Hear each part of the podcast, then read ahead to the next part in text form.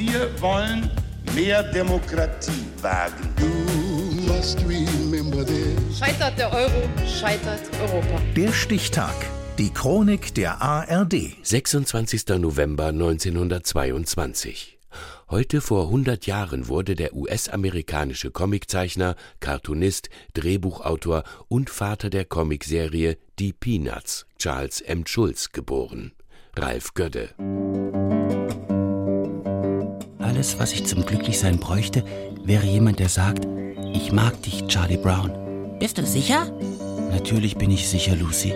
Für einen Schwarz-Weiß-Cartoon mit vier Bildern brauchte er eine Stunde. Für einen Comicstrip in Farbe einen ganzen Tag. Du meinst, du wärst glücklich, wenn jemand dir sagen würde, ich mag dich? Ja, genau das meine ich. Fast 50 Jahre lang zeichnete Charles Monroe Schulz die Peanuts.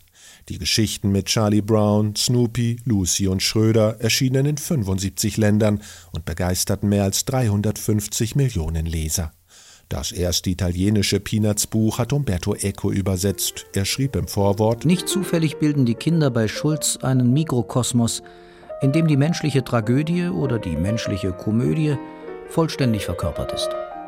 Die Poesie der Peanuts entsteht daraus, dass wir in dem Verhalten der Kindergestalten die Nöte und Sorgen der Erwachsenen wiederfinden, die hinter der Kulisse bleiben. Charles Monroe Schulz wurde in Minneapolis geboren und wuchs in bescheidenen Verhältnissen auf. Schon als Kind wollte er Zeichner werden und malte zum Beispiel die Popeye-Comics ab. Meine Eltern haben mich nie entmutigt. Allerdings war es für sie auch sehr schwer, mich zu ermutigen. Sie hatten dazu auch nicht die nötige Erfahrung und Bildung.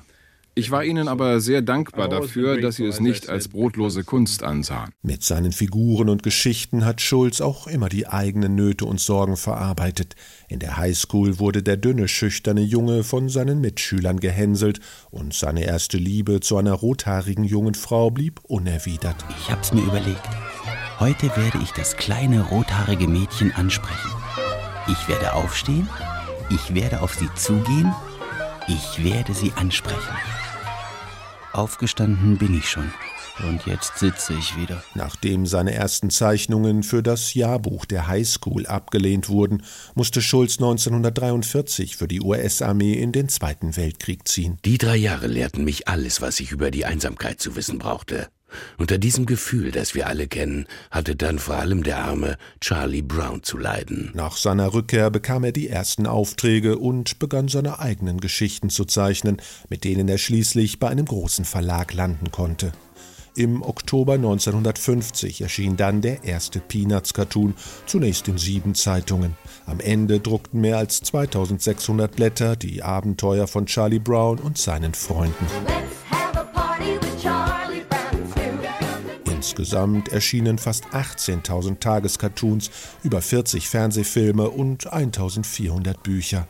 Von der ersten Idee bis zur Reinzeichnung arbeitete Charles Monroe Schulz, der heute 100 Jahre alt geworden wäre, dabei stets alleine.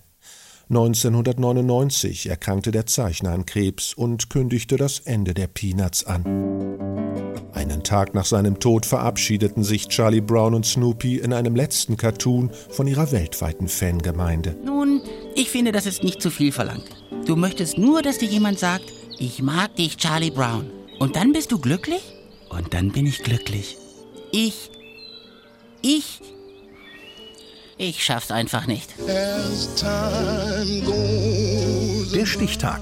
Die Chronik von ARD und Deutschlandfunk Kultur. Produziert von Radio Bremen.